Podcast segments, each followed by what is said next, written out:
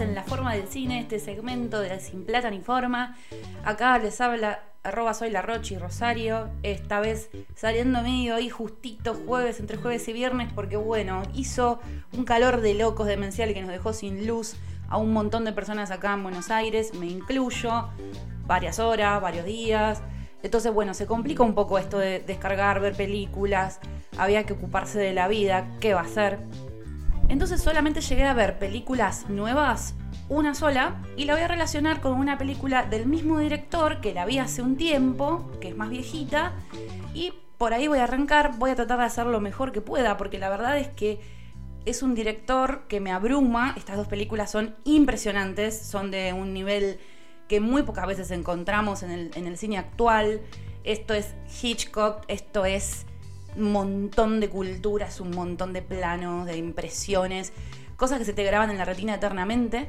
Y estoy hablando nada más ni nada menos que del enorme Park Chan-wook.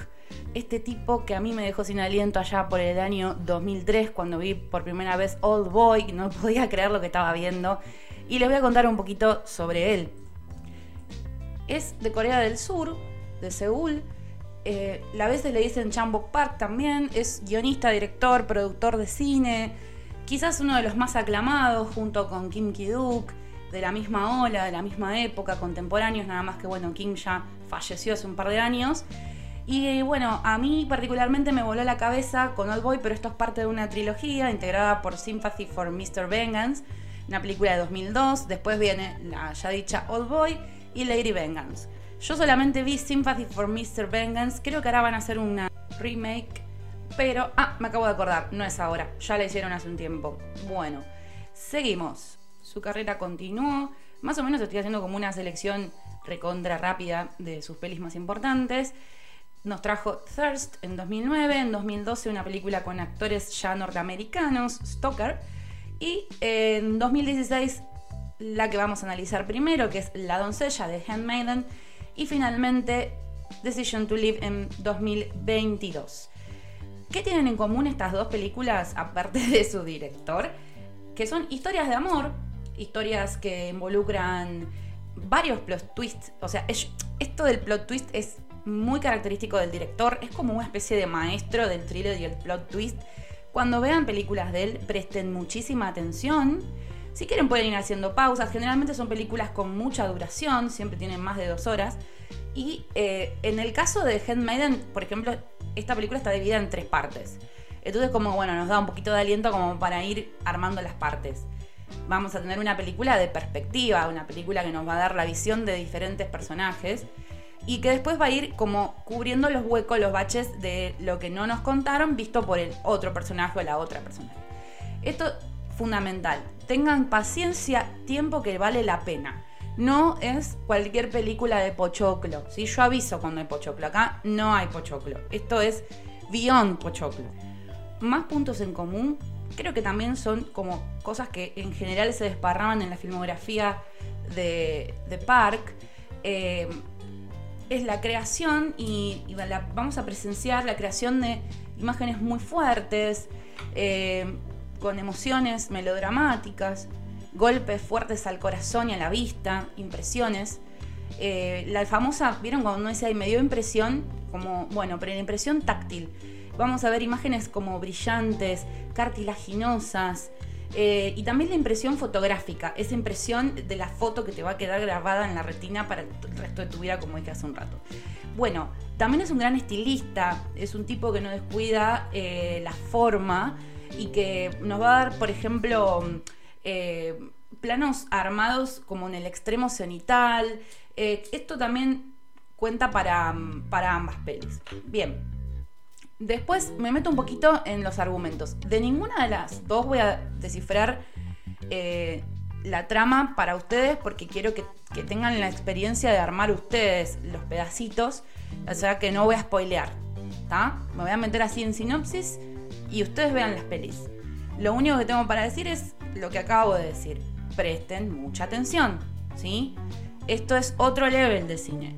Bueno, dicho esto, vamos con The Handmaiden. Primero que nada está basada en una novela, es una adaptación de una novela de Sarah Waters. Todo pasa en Corea en 1930, entonces ya tenemos como una adaptación a la época de la colonización japonesa. Espectacular, increíble. Bueno, el vestuario es alucinante.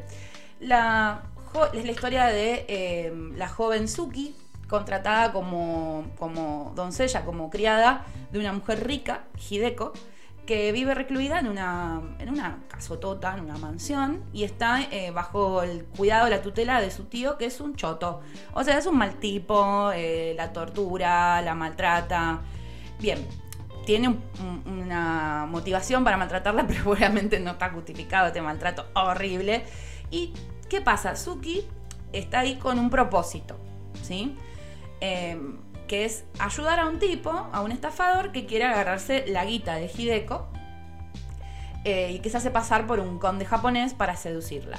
Bueno, hasta acá, como ven, es todo. Bueno, y hay una herencia, ¿no? Y heredar la plata del tío, del tipo este que dije que era un choto. Como ven, hay una, historia como muy culebrón acá desarrollándose. Em, y todo va a girar en torno a la dinámica de Suki Hideko, que es una dinámica sensualista, conspirativa, amorosa, romantizada. Eh, a mí me pareció precioso porque además esto es un thriller erótico, que es algo que no dije, que no tenemos muchos y que vieron que generalmente eh, el thriller erótico es como un género que los asiáticos siempre le dan como una vueltita eh, copada, ¿no?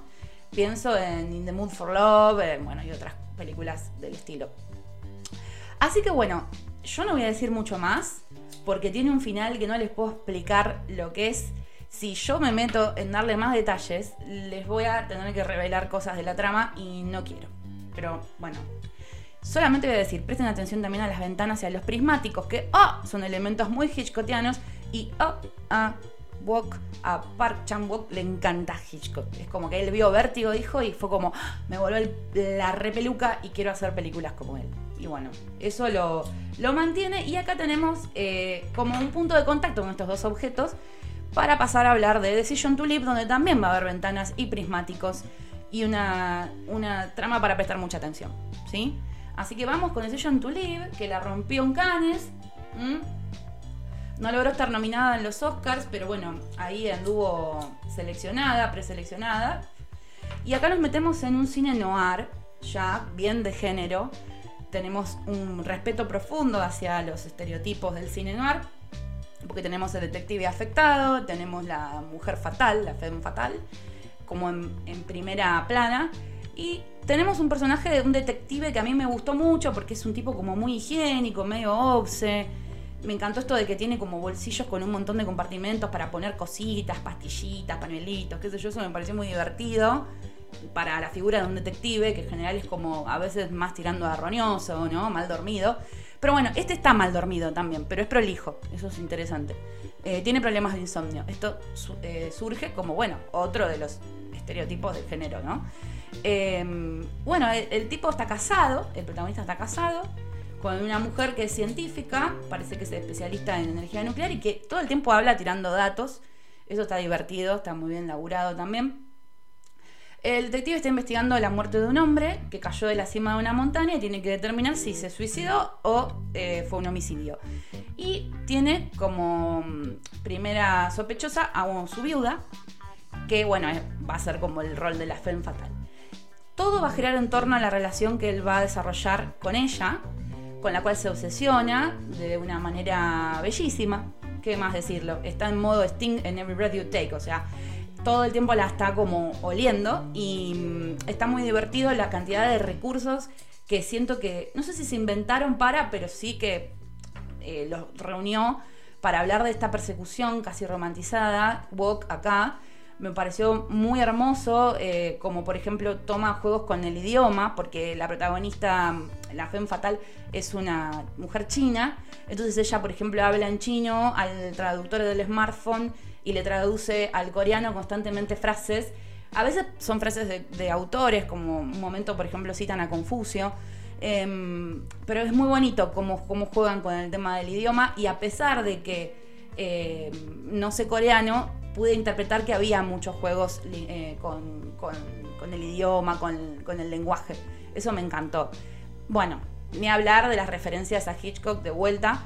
Y bueno, ¿qué más decirles? Em, presten mucha atención, déjense llevar, pero no dejen de ir recolectando los diferentes datitos y pistitas que van encontrando, porque la película tiene como dos actos, dos momentos,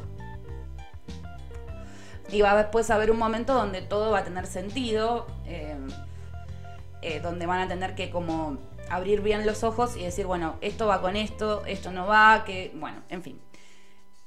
También qué final Mabel, impresionante, me encantó, preparen los pañuelitos. Y bueno, Voy a ir cerrando acá, voy a, mm, voy a seguir muriéndome de calor, esperando que, mm, las cosas se normalicen, que llegue la gloriosa lluvia. Y que, ¿qué más decirles? Les recontra recomiendo a las películas de Punch Up Walk. Eh, próximamente quisiera hablar también de, de, Duke, de Kinky Duke, que lo acabo de mencionar porque lo admiro profundamente. Y recuerden que el cine asiático no tiene las mismas claves que el cine americano o que el cine europeo por momentos puede ser más desafiante culturalmente. Así que espero que pasen una gran experiencia con ellas dos, con estas dos peliculones y que vuelvan prontos.